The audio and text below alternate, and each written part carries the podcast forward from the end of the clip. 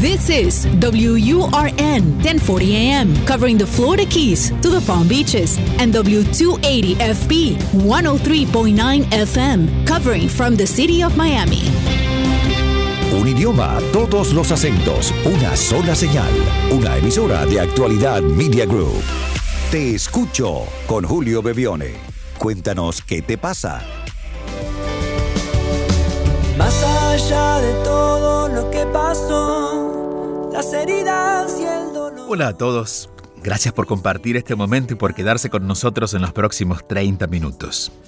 Este es el episodio 119 de Te Escucho. Estamos a través de Actualidad Radio y a través de los sistemas de podcast, llegando a ustedes donde sea que se encuentren. Si están a través de Actualidad, seguramente están por el sur de la Florida, aquí en Estados Unidos. Y si no, están recibiendo esto en algún lugar, en algún momento. Y eso es lo valioso que tiene estos encuentros. De que siempre, en el momento que lo escuchemos, va a encontrar un valor personal. Porque habla de las cosas que nos pasan a todos. Pero insistimos en algo, y es, en base a todo lo que hemos ido escuchando de ustedes, que a veces somos un poco apurados, apresurados en encontrar soluciones. Estamos en un tiempo de soluciones rápidas. Queremos superar un dolor en tiempo récord y siempre habrá alguien en el camino que será cómplice de esa urgencia y que nos dice, no pasa nada. O nos ayuda a encontrar un terapeuta que crea y nosotros le creamos que en unos minutos podemos resolver lo que tanto nos preocupa o nos enoja o nos duele. Y es cierto, alcanza un instante para darnos cuenta lo que sucede, allí no hay mayor demora, pero no hay mayor ciego que el que no quiere ver, ¿no? Entonces necesitamos a veces, para abrir los ojos, un, un largo tiempo. Por ahí leemos un post en las redes sociales o ojeamos un libro o escuchamos algo que nos hace sentido, que puede ser aquí por ejemplo de Te Escucho, y podemos entender mejor qué nos pasa o qué hacer. Pero eso no nos sana.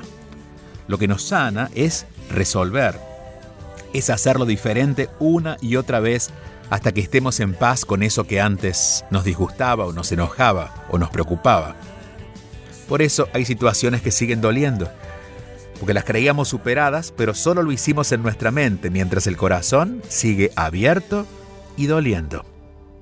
Trabajar sobre lo que nos duele requiere voluntad, honestidad y disposición a hacerlo diferente. Es en la acción donde la energía se transforma. Por eso siempre insistiré, y desde aquí insistiremos todos, en detenernos menos en intelectualizar tanto y poner más énfasis en la resolución, en la acción, lo hago en mis libros, en la comunidad, en la escuela y en cada oportunidad que la vida me ponga. Lo hago conmigo y también lo hago con los demás. En el movimiento, los miedos no pueden quedarse de pie. Es decir, si nos movemos, la luz siempre aparece. Y esa luz es la que buscamos aquí, a través de las preguntas y las respuestas que recibimos de ustedes. Por eso nos ponemos ya en marcha y vamos a escuchar el primer mensaje de hoy. Aquí estoy, aquí estamos. Te escucho. Un programa para aprender, para saber enfrentar cada situación y seguir adelante. Hola Julio, te habla Ciara de República Dominicana. Tengo algo más de un mes eh, escuchándote, siguiéndote. Recién entré a la comunidad y la verdad que estoy muy contenta con todo el contenido. Eh, me ha servido de muchísimo. Yo siempre he sido una persona muy espiritual, pero la verdad es que no había visto esto como algo necesario y que hay que alimentar día a día hasta que comencé a seguirte.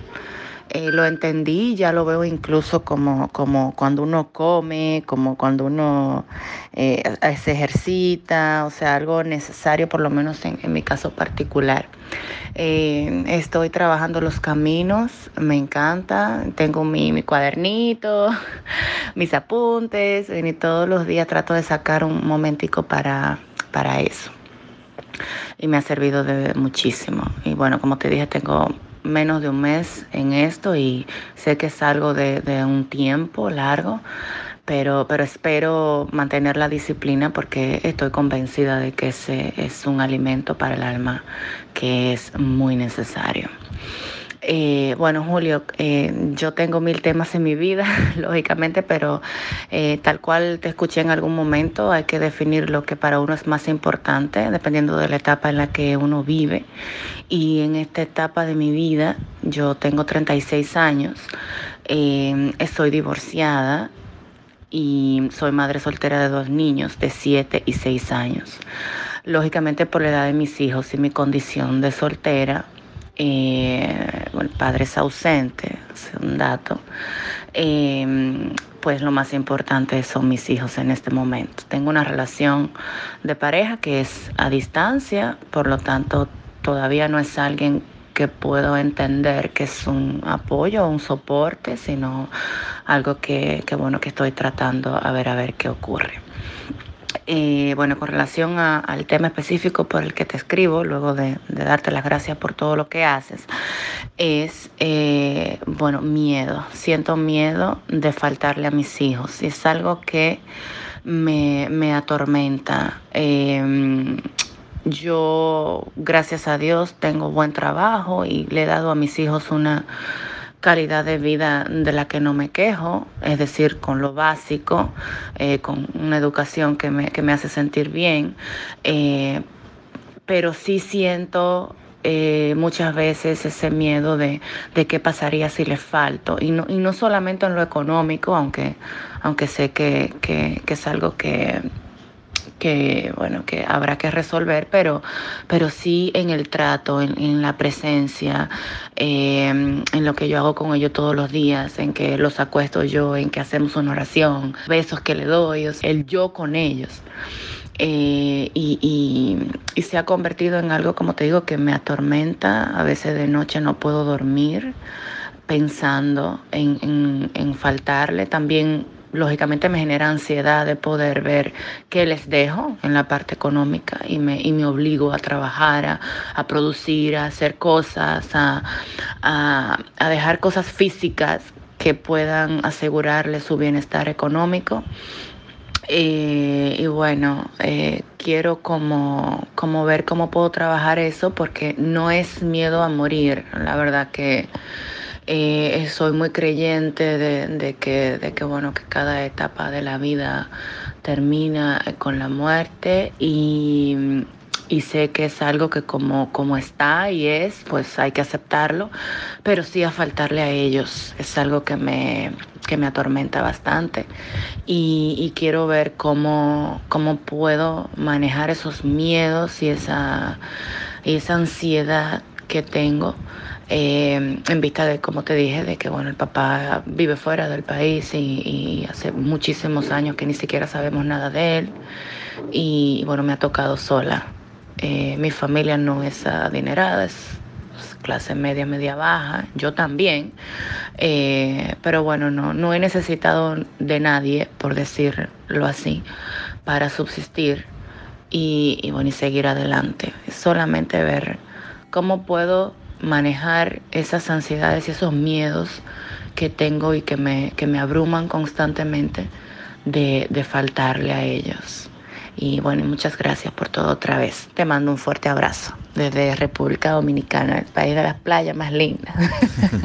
gracias, querida Ciara. Te mando otro fuerte abrazo para ti hasta mi querida República Dominicana, país que quiero mucho y que estoy en contacto no solamente cuando voy, sino con la cantidad de dominicanos repartidos por todo el mundo. A ver, eh, estás clara en que no es el miedo a la muerte, estás, estás más clara en que tienes miedo de no poder estar por tus hijos. Hay una frase que, que es la que más ruido hace de todo lo que dices y es, no necesito a nadie. Y esta idea de independencia es muy valiosa, de hecho, en un mundo donde a veces la mayoría de las personas creemos que somos dependientes de muchas cosas, tú has encontrado una solución para eso, pero irte al otro extremo. No necesito a nadie. Bueno, es posible que necesites a otros, porque si tus hijos no están, vas a necesitar a otros. Tus hijos van a necesitar a alguien que cumpla la tarea de acompañar a tus hijos.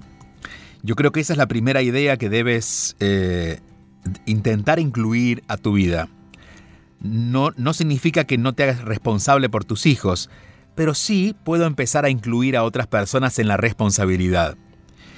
Hay un gran eh, ausente que es el papá y creo que por esta idea de que el papá no está, una idea exagerada de que si el papá no está, algo malo está pasando, y siempre digo que cuando uno de los dos padres no están o los dos padres no están, es que va a haber otra persona o los hijos no necesitan quizás a ese padre porque la forma en que están criados, bueno, van a, van a aceptar que la mamá es la mamá. Una, esta semana alguien en redes sociales me dijo, yo he sido madre y padre. No, tú has sido madre.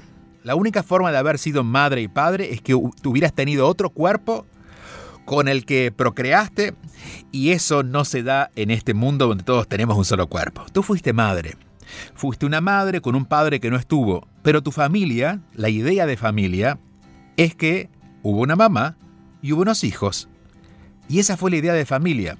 Pero claro, cuando la contraponemos a la idea de cómo la familia debería ser, que es una idea cultural, un padre, una madre y los hijos, nos sentimos en falta. Y creo que desde esa desde ese juicio, desde esa idea de que faltó algo, y es cierto, faltó la presencia del Padre, pero para tus hijos estuvo bien, en todo caso, si no estuvo bien, será un tema a resolver que los va a ayudar a ellos a ser hombres más maduros, hombres y mujeres más maduros, más, más decididos. Algo, algo va a sumarles, pero no sientas esto como una tarea que te toca asumir a ti. Tú eres la mamá y así como el papá no estuvo y tus hijos son felices, puede que en algún momento, y esto hay muy pocas probabilidades, pero le vamos a hablar a tu miedo, puede que en algún momento tú no estés y tus hijos también van a ser felices, porque seguramente van a aparecer los abuelos. Muchas veces hemos dejado de lado a los abuelos, ¿no? Y nos ponemos muy ansiosos como padres y nos damos cuenta que los abuelos pueden calmar esa ansiedad porque ellos pueden ser más flexibles que nosotros, más divertidos incluso, más permisivos, menos estresados. Eh, los abuelos no aman igual que los padres, pero hay menos miedo y hay más tiempo. Hay dos cosas necesarias para cualquier relación que los abuelos pueden aportar. Entonces, empezar a abrir un poco la vida de tus hijos a que se den cuenta que la familia es mucho más amplia. La familia no solamente eres tú con ellos, ese es el núcleo familiar, pero detrás de ese núcleo hay otras, otras, otras formas de relacionarse. Y ahí están los abuelos, ahí están los primos, ahí están los tíos. Y quizás no quiera que sean parte del cotidiano de toda la familia, pero con quienes ellos tienen más conexión. Aquí tenemos que incluir una visión espiritual y es darnos cuenta que el alma de tus hijos, y confiar en ella, va a saber qué hacer en el momento en que no estés. Yo conozco casos donde las mamás están, pero las mamás pueden ser el problema porque se drogan o porque hacen cosas que no solamente, digan, preferiríamos que las madres no estuvieran a estar ofreciendo eso, pero esa es la parte, esa es la experiencia de esos hijos y a partir de esas experiencias ellos van a crear fortaleza, van a sentirse, ¿no? Más, más, eh, más claros con respecto a la vida cuando superen algún tipo de trauma relacionado con eso. Eh, entiendo que además estás viviendo tu propia, entre comillas, crisis personal, que es una crisis no porque haya algo malo pasando afuera, sino porque dentro tuyo hay cosas que comienzan a acomodarse diferente y por eso este interés por la espiritualidad. Y en esa crisis estás dejando dejando de lado algunos miedos. Y el primer miedo que apareció en esa lista es este miedo que refleja la idea de que sin ti tus hijos no estarían bien. Contigo están muy bien, pero sin ti podrían seguir viviendo, así como pueden vivir sin la presencia de su papá. Eh, te agradezco el haberte sumado a nuestra comunidad. La comunidad es un espacio donde tenemos mucho contenido y trabajamos también un tema profundamente, un tema por semana. La comunidad está en juliobebione.com a través de ese, esa web. Allí pueden ingresar, juliobebione.com. Y lo que estamos buscando es priorizar justamente lo que tú dices, Ciara, el trabajo espiritual. Hasta hace algún tiempo la espiritualidad era, era algo que elegíamos o no, sin darnos cuenta que, por ejemplo, estar en paz es una de las cosas más importantes de nuestra vida. Si no estamos en paz, nos enfermamos, nos enojamos, nos disgustamos, las relaciones no sirven. Aun cuando tengamos recursos materiales sentimos que tenemos miedo de perderlos o que no nos alcanzan. Es decir, no estamos en... se vuelve caos. Pero cuando elegimos estar en paz, porque hacemos nuestro trabajo interno, nuestro trabajo espiritual, la vida cobra otro sentido.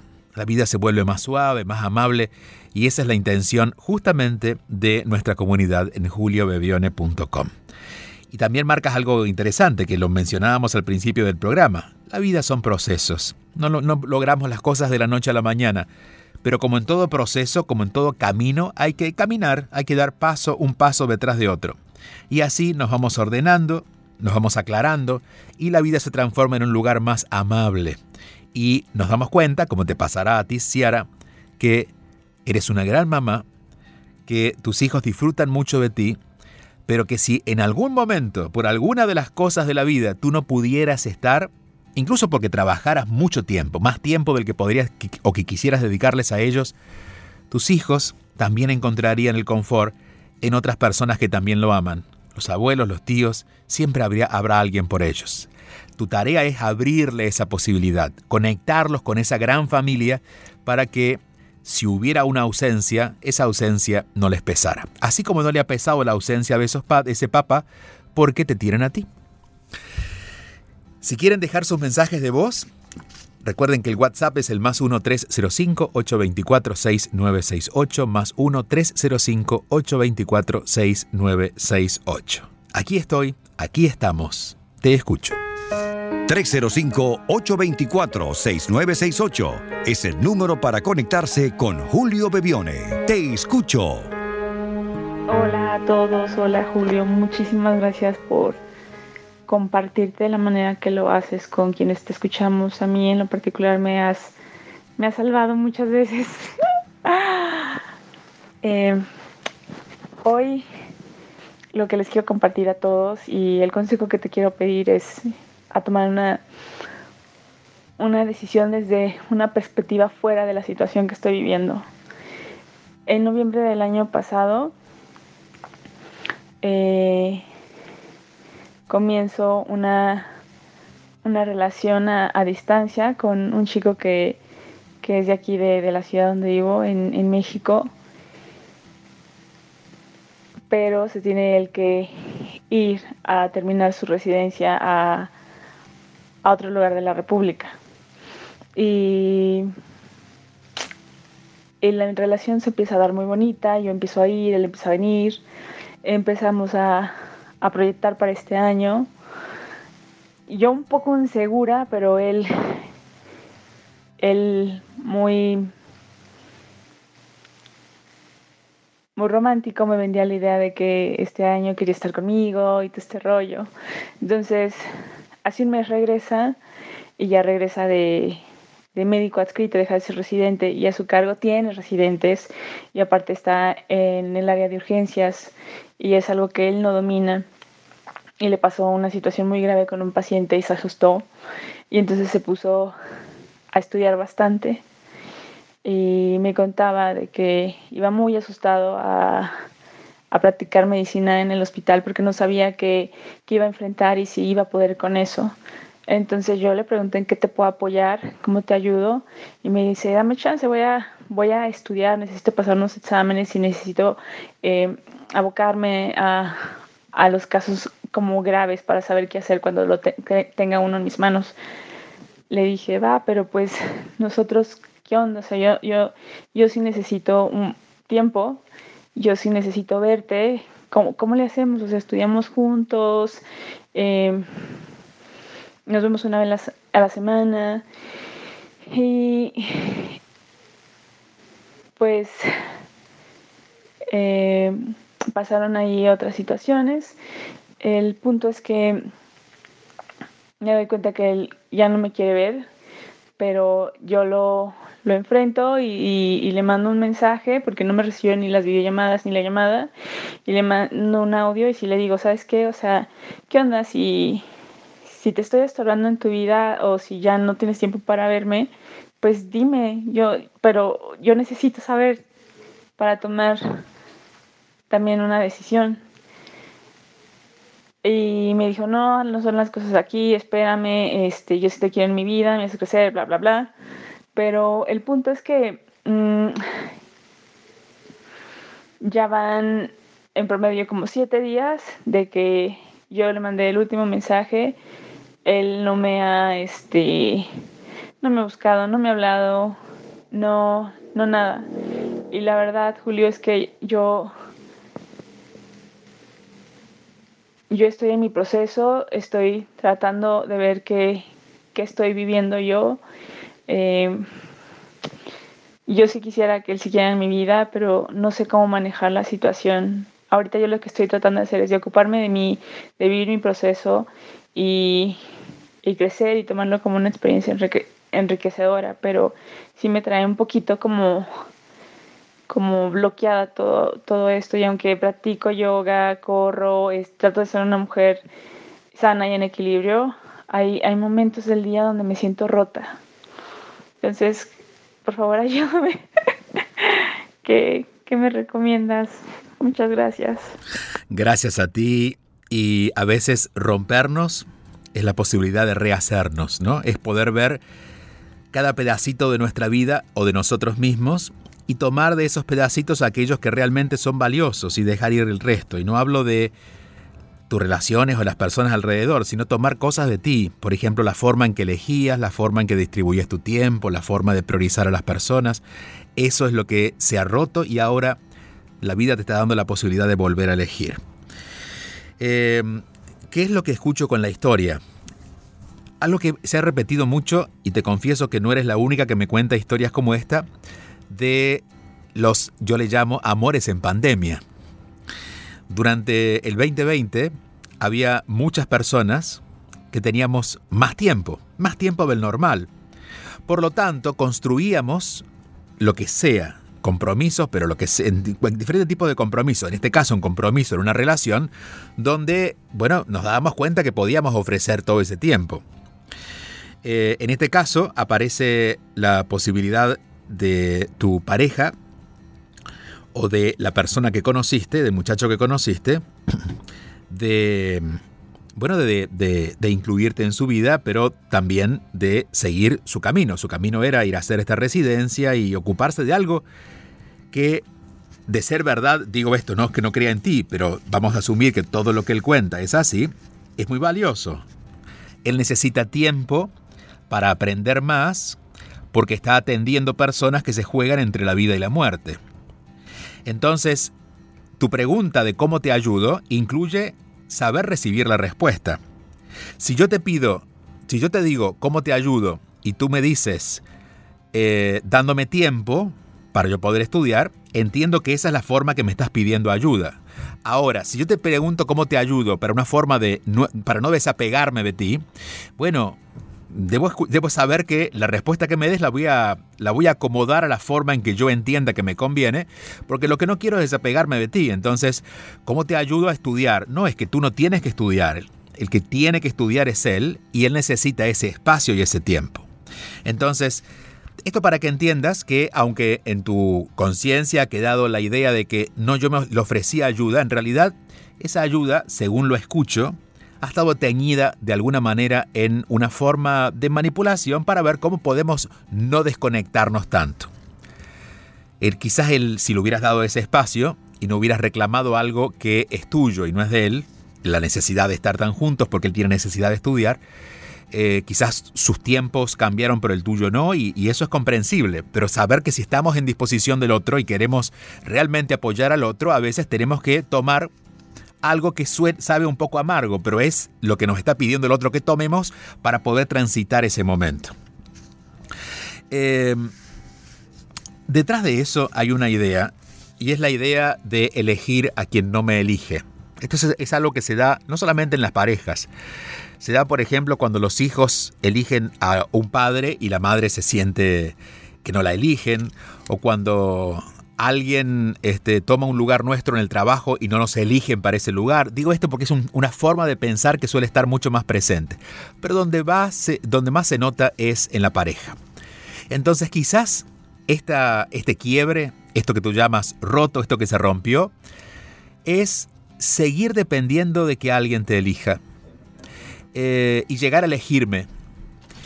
Es un largo trabajo y tú seguro que lo sabes hacer porque me pareces una persona muy consciente, muy clara y que está en este momento solo eh, tomada por las emociones.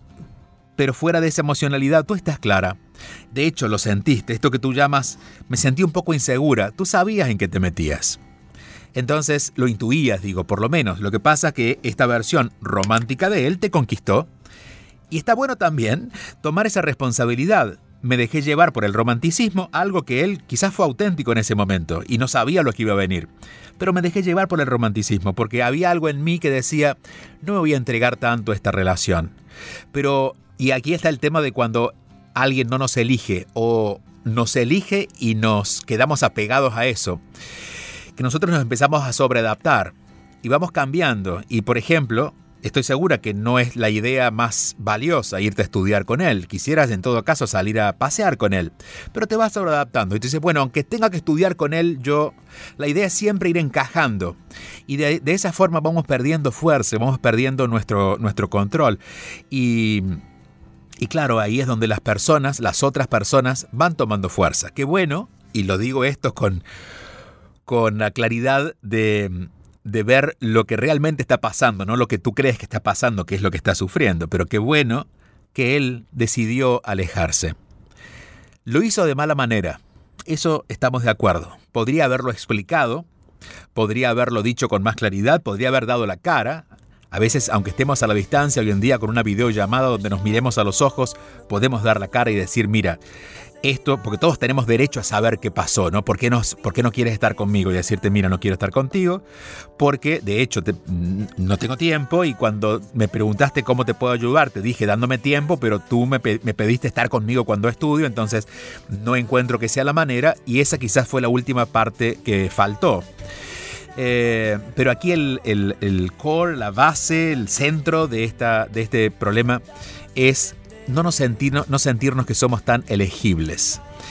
Y la meta en este caso no es conseguir una pareja que te elija, sino la meta es empezar a darte cuenta en principio cuánta dependencia los seres humanos tenemos de que alguien nos elija. Es natural, es parte de lo que viene con el ser humano, pero es parte de lo que tenemos que aprender y trascender también para crear más madurez. Y em, decirte esto porque creo que esto le va a servir a muchos. Lo que más anhelamos, lo que tú anhelas con él, es ese contacto profundo, que no es solo sexo ni convivencia, sino todos los demás necesitamos ser mirados, necesitamos ser atendidos, necesitamos un compañero o una compañera, un testigo de nuestra vida, alguien a quien le importemos. Y en este caso fue esta persona, pero la persona no es lo importante, lo importante es lo que esa persona trajo, y es que te diste cuenta que necesitabas la mirada del otro porque si no estaba la mirada del otro quizás no te sentías tan completa.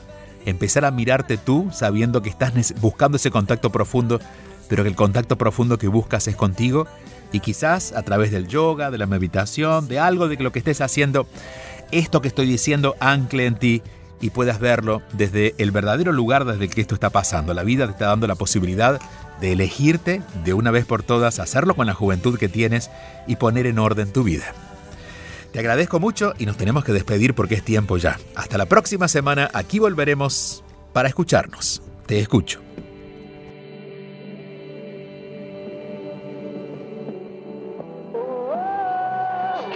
Escríbenos tu mensaje y conéctate al 305-824-6968. Te escucho con Julio Bebione. 305-824-6968.